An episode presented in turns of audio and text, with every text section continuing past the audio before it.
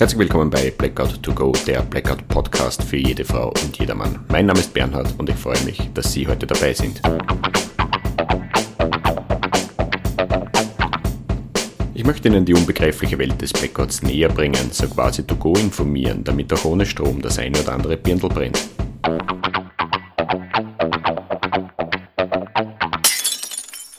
Herzlich willkommen bei Blackout to Go Folge 19 Betriebliche Auseinandersetzung Notbetrieb Teil 2. Es ist mir eine Ehre, dass Sie wieder dabei sind. Werte Damen und Herren, wir setzen unsere Reise mit den betrieblichen Basics weiter fort und beleuchten heute noch ein paar weitere Teilbereiche. Teilbereiche, die meiner Meinung nach wichtig und auch noch sehr allgemein sind. Sie werden auch hier feststellen, dass mit wenig Aufwand sehr viel erreicht werden kann, sofern man was erreichen will. Denken wir nochmals an die letzte Folge zurück, an die Grundvoraussetzungen für einen Notbetrieb.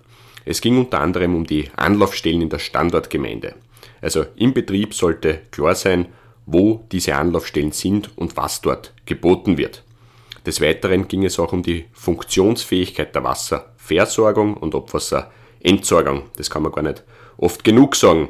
Und auch wenn von außen her alles funktionieren würde, so muss man im Betrieb nachschauen, ob es irgendwelche innerbetrieblichen Hindernisse geben könnte. Zum Beispiel Abwasserhebeanlagen, Drucksteigerungsanlagen oder elektrische Armaturen und da muss man sich halt dementsprechend innerbetrieblich was einfallen lassen. Aber in Summe können wir sagen, diese drei angesprochenen Teilbereiche sind recht überschaubar und ein Großteil dieser Informationen kann man sich auch bei der Standortgemeinde besorgen. Ich würde das sogar schriftlich machen, per Mail. Ein bisschen anspruchsvoller ist der Teilbereich der Beleuchtung. Jeder Betrieb, wieder als Überbegriff verwendet, hat unterschiedliche Tätigkeitsbereiche, unterschiedliche Größen und daher einen unterschiedlichen Bedarf, sage ich jetzt einmal, was die Beleuchtung betrifft. Ich habe immer wieder Gespräche mit Damen und Herren, vorwiegend aus dem unternehmerischen Bereich, und die sagen auch, solange es keine Stromversorgung gibt, können wir nichts machen. Das heißt, dort herrscht Stillstand. Und daher werden die einfach runterfahren, eben weil sie zum Stillstand gezwungen sind. Herbert Sauruck, der Präsident der Gesellschaft für Krisenvorsorge, bezeichnet die Phase 1 eines Blackouts als Zeitspanne ohne Stromversorgung. Also als Phase mit absolutem Stillstand. Und das ist auch so. Wer das versteht, erkennt auch, wo die betrieblichen Prioritäten liegen. Und die sind eben im sicheren Herunterfahren, beziehungsweise für alle Betriebe, die weiterlaufen müssen. Dort liegt die Priorität im geordneten Übergang zum Notbetrieb. Aber für beide wird eine entsprechende Beleuchtung notwendig sein. Also wir können schon sagen, was die Beleuchtung betrifft, so quasi Licht ist Pflicht, da kommen wir nicht daran vorbei. Also Anlaufstellen, Wasserversorgung, Abwasserentsorgung und Beleuchtung haben wir jetzt tatsächlich erledigt. Kommen wir nun zu den etwas anspruchsvolleren Teilbereichen und hierbei möchte mit einer Herausforderung beginnen, die tatsächlich eskalieren kann. Der Zutritt bzw. das Verlassen von einem Betrieb. Typischerweise denken viele an elektronische Schließsysteme. Sie wissen schon die Chipkartenpartie. Und selbstverständlich muss man sich was überlegen, wenn solche Systeme im Betrieb vorhanden sind. Aber wenn man sowas hat, denkt man ja eh dran. Ich möchte aber auf andere Anlagen aufmerksam machen, auf Anlagen, die weitaus häufiger vorkommen. Und glauben Sie es mir, ich würde es nicht erwähnen, wenn ich nicht wissen würde, dass es hier böse Überraschungen geben wird. Und das, das nicht nur im betrieblichen Bereich, sondern auch bei Behörden und Blaulichtorganisationen. Die sind nicht unverwundbar, gell? das glauben nur manche. Es geht um die Klassiker, um elektrische Tore und um elektrische Schrankenanlagen. Viele Betriebe, wieder als Überbegriff verwendet, haben solche Anlagen. Ganz typisch sind Tore und Schrankenanlagen bei Betriebszufahrten, aber es gibt auch betriebliche Garagen, Parkhäuser und auch Tiefgaragen. Die jeweiligen Belegschaften nutzen diese Anlagen täglich. Das ist für die Damen und Herren eine, eine tägliche Routine. Aber die Masse des Personals hat keine Ahnung, wie diese Anlagen ohne Strom auf oder zugehen. Tja, und dann stehst mit dem Auto vor dem verschlossenen Tor oder Schranken, je nachdem, und kommst nicht rein. Oder noch schlimmer, nicht mehr raus. Das ist weitaus bitterer. Aber ich kann beruhigen, solche Situationen sind grundsätzlich nicht aussichtslos. Es gibt einfache Lösungen für diese Herausforderungen. Meistens reicht schon ein Blick in die Betriebsanleitung bzw. bei der nächsten Torüberprüfung soll der Servicetechniker eine kleine Einschulung machen. So im kleinen Rahmen, drei, vier Personen, bestehend aus Männlein und Weiblein und anschließend wird das Gelernte im Betrieb weiterverbreitet. Sowas funktioniert. Äh, Tor- oder Schrankenöffnung ist Kooperation am offenen Herzen. Gell? Das kann grundsätzlich jeder lernen, sofern der Wille dazu besteht. Ähm, wir haben das im Amt genauso gelöst, also sprich dann selbst weiter verbreitetes Wissen, aber wir haben das Ganze ein bisschen verfeinert. Wir haben als Backup nämlich eine schriftliche Schritt-für-Schritt-Anleitung. Die ist laminiert und bei der Torsteuerung deponiert, weil nur dort wird sie gebraucht.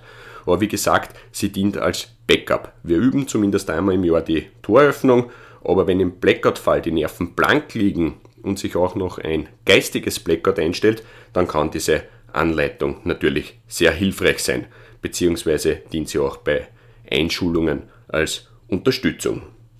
Also der Zutritt bzw. das Verlassen vom Betrieb gehört aus meiner Sicht zu den erweiterten Teilbereichen und das muss funktionieren. Ganz egal, ob der Betrieb weiterläuft oder ob er runterfährt.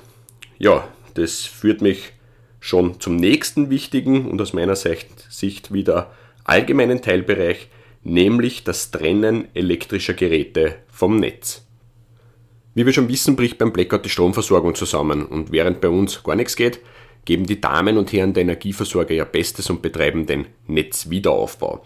Das bedeutet, irgendwann kommt die Stromversorgung zurück. Das ist gleichzeitig das Ende der Phase 1 eines Blackouts und bei den einen geschieht das früher und bei den anderen wird es eben später geschehen. Aber die Stromversorgung kehrt zurück. Und genau diese Rückkehr kann dann zu Schäden an elektrischen Verbrauchern führen. Ähm, beim Netzwiederaufbau wird es zwangsläufig zu Spannungsschwankungen kommen, man sagt da Netzschwankungen dazu, und da können elektrische Geräte beschädigt werden. Damit es zu keinen Schäden kommt, sollten alle Geräte vom Netz getrennt werden. Diese Maßnahme empfehlen die Netzbetreiber, also das habe ich jetzt nicht erfunden, das ist von den Netzbetreibern selber und die empfehlen das auch bei, ich sage es jetzt einmal, unter Anführungszeichen normalen Versorgungsunterbrechungen. Was sollte geschehen? Geräte, die an einer Steckdose hängen, sollten abgesteckt werden und jene, die fix angeschlossen sind, sollten im Sicherungskasten abgedreht werden. Dazu muss man wissen, wo der Sicherungskosten ist, aber diese Maßnahme dient, wie gesagt, der Vorbeugung von Gerätenschäden, aber es dient auch der Vorbeugung von Bränden. Beim Brandschutz geht es hierbei in erster Linie um Gerätschaften, die vor dem Ausfall eingeschaltet waren und die mit der Rückkehr der Stromversorgung plötzlich wieder ihrer Bestimmung nachkommen. Das kann dann natürlich gefährlich werden, wobei es wird gefährlich werden, so muss ich es eigentlich sagen, es wird zwangsläufig zu Bränden kommen, je nachdem, wie viele Leute halt diese Maßnahmen nicht berücksichtigt haben. Wer sich diesbezüglich vertiefen will, Folge 12, ungeahnte Gefahren behandelt dieses Thema. Sei es wie sei, die Netztrennung hat tatsächlich Sinn und diese könnte man auch wunderbar in eine Art von betrieblichen Abschaltplan oder als Abschalt-Checkliste verpacken, so dass die Masse der Belegschaft damit arbeiten kann. Ich würde dieses auch so ausführen, dass die Sicherungen und Fehlerschutzschalter auf einem Formular zum Abhaken sind. Idealfall. Alle Einbauten im Sicherungskasten sind nummeriert und am Abschaltplan steht drauf, welche Elemente, also ausschließlich Sicherungen und Effizschutzschalter, abgeschaltet werden. Dadurch entsteht mehr oder weniger ein vorgegebener Ablauf für den Anlassfall. Und jeder oder jede, die lesen kann, kann mit dem Formular arbeiten. Wie könnte es funktionieren? Zettel hernehmen, zum Sicherungskosten gehen, Sicherungskasten öffnen und gemäß Abschaltplan abschalten. Sicherung mit der Nummer so und so abschalten, Hakel am Zettel machen. Nächste Sicherung abschalten, Hakel am Zettel machen. Selbiges geschieht mit den FI-Schutzschaltern. FI mit der Nummer so und so abschalten, Hakel am Zettel machen. Der Vorgang wiederholt sich bis zum Ende des Zettels. Da kannst eigentlich nichts falsch machen, das ist mehr oder weniger soldatensicher. Jene Elemente, die nicht am Zettel stehen, greift auch niemand an und somit kann auch da nichts passieren. Abschließend Sicherungskasten schließen, Zettel zurückbringen, fertig. Netztrennung erledigt. Also zumindest was den Sicherungskosten betrifft. Und für das angesprochene Abstecken der Gerätschaften braucht es eigentlich keinen Plan. Das, das geht auch so. Natürlich könnte man als Backup so ein Formular erstellen, vor allem dort, wo es äh, um Räume geht mit bestimmten Einrichtungen. Zum Beispiel Raum mit der Nummer so und so. Da steht dann drinnen Elektrogeräte abgesteckt, Platz für ein Hakel, Fenster geschlossen, Platz für ein Hakel, Müll entleert, Vorhänge vorgezogen, Raum versperrt, Arm um, fertig. Also so eine Checkliste lässt sich auch auf einen bestimmten Raum oder auf einen bestimmten Bereich zuschneiden, aber das liegt in Ihren Ermessen. Wenn es notwendig wäre, warum nicht? Also man kann das durchaus machen, zum Beispiel in Schulen würde das schon Sinn machen, wenn die geschlossen werden. Wichtiger wäre aber aus meiner Sicht die Netztrennung. Ach ja, auch jene Betriebe, die weiterlaufen sollten oder müssen, diese sollten auch eine Netztrennung in den nicht benötigten Bereichen durchführen. So nebenbei, ein Hörer hat mich nach dem Release der 12. Folge angeschrieben und gefragt, wann wissen wir, dass die Stromversorgung wieder da ist? Wann kann man wieder alles einschalten?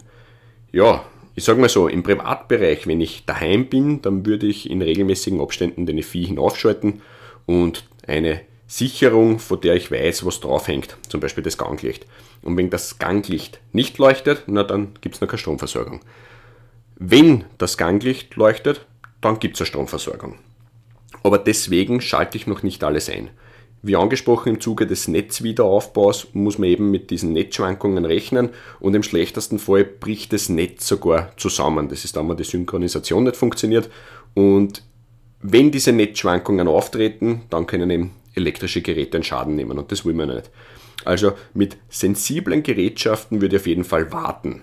Und genauso würde ich mich auch betrieblich dementsprechend verhalten. Also das würde ich genauso machen wie im Privatbereich. Sensibles würde ich erst später einschalten. Was ich diesbezüglich noch anmerken will, mir ist leider nicht bekannt, ob es Radiodurchsagen hinsichtlich der Netzstabilität geben wird. Darüber bin ich leider noch nicht in Kenntnis. Vielleicht bald. Sollte es diese Durchsagen tatsächlich geben, was ja grundsätzlich auch nicht schlecht wäre, dann würde ich mit den sensiblen Geräten auf jeden Fall bis zu diesem Zeitpunkt warten. Aber bis jetzt entzieht sich das meiner Kenntnis. Zurück zum Abschaltplan. Also so ein Abschaltplan ist sicher nicht verkehrt und er kann auch bei anderen Ereignissen verwendet werden. Es muss nicht immer um das Blackout gehen. Wichtig ist nur, er sollte schon vorher existieren, am besten im Papierformat und die Belegschaft sollte diesbezüglich geschult sein. Ja, das führt mich jetzt zu meinem letzten Zettel und dann ist es von meiner Seite her fast schon genug. Die Dokumentation. Meine Damen und Herren, die Dokumentation ist ein Tool von unglaublicher Mächtigkeit. Wir reden hier von einem Ding, das eigentlich nur Vorteile besitzt. Nicht umsonst gibt es den Spruch, wer schreibt, der bleibt. Man muss nur wissen, wie man dieses Tool benutzt. Eine Dokumentation stellt unter anderem eine Übersicht dar. Eine Übersicht mit allen wesentlichen Vorkommnissen und Entscheidungen, die sich während eines Ereignisses ergeben. Daher dient die Dokumentation aus betrieblicher Sicht auch zur rechtlichen Absicherung. Das möchte ich betonen. Und zwar für alle, die Entscheidungen treffen. Gerade bei einem Blackout-Ereignis, wo es lange Zeit keine Telekommunikation gibt, werden sehr viele Entscheidungen auf Ebenen fallen, die normalerweise nicht in der Verantwortung stehen. Das muss uns klar sein. Das können die verschiedensten Dinge sein, aber sofort würden mir arbeitsrechtliche bzw. dienstrechtliche Belangen einfallen. Die Entscheidung, dass der Betrieb geschlossen wird und deshalb wird auch die Belegschaft nach Hause geschickt. Und dann geht's schon los. Einseitige Anordnung von Urlaub oder Zeitausgleich oder hat das Gegenüber in der Dokumentation sogar zugestimmt und unterschrieben.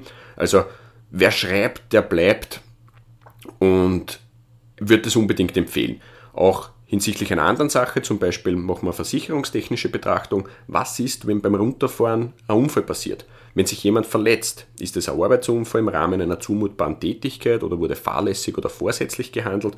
Und wenn man dementsprechend dokumentiert hat, dann ist eine Klärung im Nachhinein natürlich einfacher.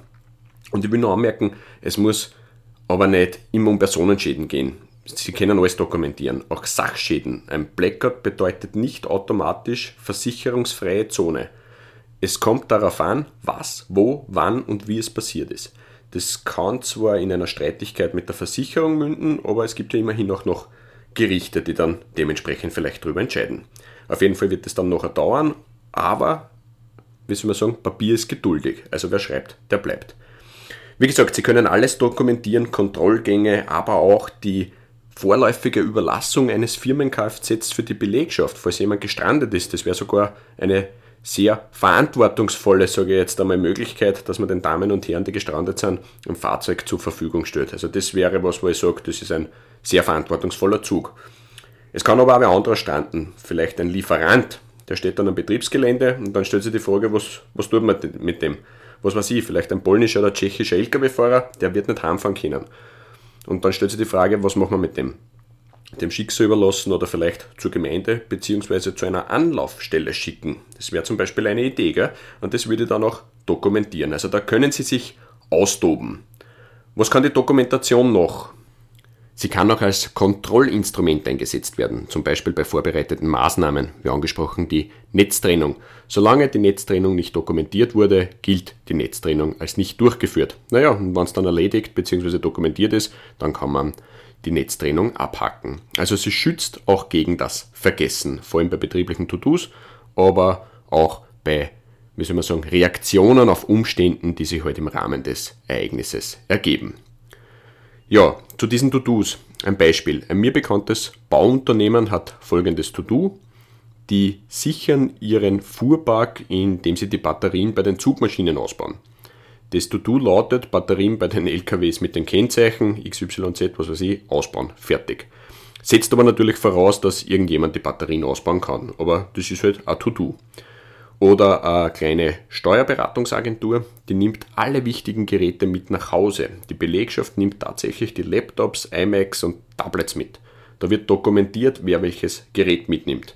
Und diese Liste ist jetzt schon vorgefertigt. Da wird nur mehr unterschrieben, fertig, das ist erledigt. Die Damen und Herren treffen auch erst wieder zusammen, wenn die Phase 1 eines Blackouts beendet ist. Vorher hat es auch keinen Sinn. Also da muss man schon sagen, das ist vorbereitet und hier macht es Sinn, eben mit der Dokumentation das festzuhalten. Es gäbe noch einen ganz anderen Haufen weiterer Beispiele, aber das sind eben individuelle Maßnahmen und den muss sich jeder selber bis zu einem gewissen Grad erarbeiten. Wie kann jetzt so ein Dokumentationszettel aussehen? Das ist jetzt auch wieder keine Raketenwissenschaft. Drei Spalten. In der ersten steht Datum, Zeit, in der zweiten steht Ereignis, Maßnahme, Begründung und in der dritten kommt die Unterschrift hin. Fertig. Wie gesagt, das ist keine Raketenwissenschaft. Ja, meine Damen und Herren, Dokumentation erledigt. Last but not least, das Radio. Meine Damen und Herren, das Radio habe ich mir für den Schluss aufgehoben. Ich bezweifle nämlich, dass die Masse aller Betriebe ein netzstromunabhängiges Radio am Betriebsstandort benötigt. Warum sage ich das so bochen? Naja, wenn das Blackout außerhalb der Betriebszeiten passiert, dann bekomme ich das als Privatperson mit. Aufgrund der Ausdehnung des Ereignisses werde ich selbst betroffen sein und als Privatperson sollte ich mit einem Radioempfangsgerät vorgesorgt haben. Sei es ein Kurbelradio, Batterieradio, Solarradio oder von mir aus auch das Autoradio. Stichwort Autoradio. Ein Autoradio ist ein batteriebetriebenes Radio. Das will ich nur anmerken. Also ich würde es irgendwann mitbekommen, dass ein Blackout passiert ist und dann, wenn möglich und sofern auch notwendig, würde ich in meinem Betrieb einrücken. Dabei ist es völlig bovidel, ob der Betrieb jetzt runterfährt oder weiterlaufen würde. Aber ich würde es noch einmal betonen, ich würde einrücken, sofern es möglich ist und wenn es notwendig ist. Und wenn ich einrücke, dann rücke ich wegen dem Blackout ein. Also ich weiß schon, dass passiert ist. Und somit stellt sich die Frage, für was brauche ich im Betrieb ein netzstromunabhängiges Radio? Ich gehe davon aus, es wird nicht viel Musik zu dem Zeitpunkt spielen. Irgendwann werden mir die Tunnelsperren beim Moorwaschlosser hängen in den Nachrichten wird es nur ums Blackout gehen und dass es eine Wetterdurchsage gibt, mit dem rechne ich eigentlich nicht. Ja, und außerdem, wenn ich mit einem Kfz eingerückt bin, dann könnte ich auch ab und zu zum Auto gehen und dort Radio hören. Und wenn es bei mir nicht geht, dann vielleicht bei jemandem anderen aus der Belegschaft. Also ist mir schleierhaft, warum das immer gesagt wird, man braucht ein Radio am Standort. Betrachten wir auch die andere Seite, drehen wir den Würfel weiter. Das Blackout eignet sich während der Betriebszeit. René war blü, nichts geht mehr, plötzlich und unerwartet fällt die Stromversorgung aus.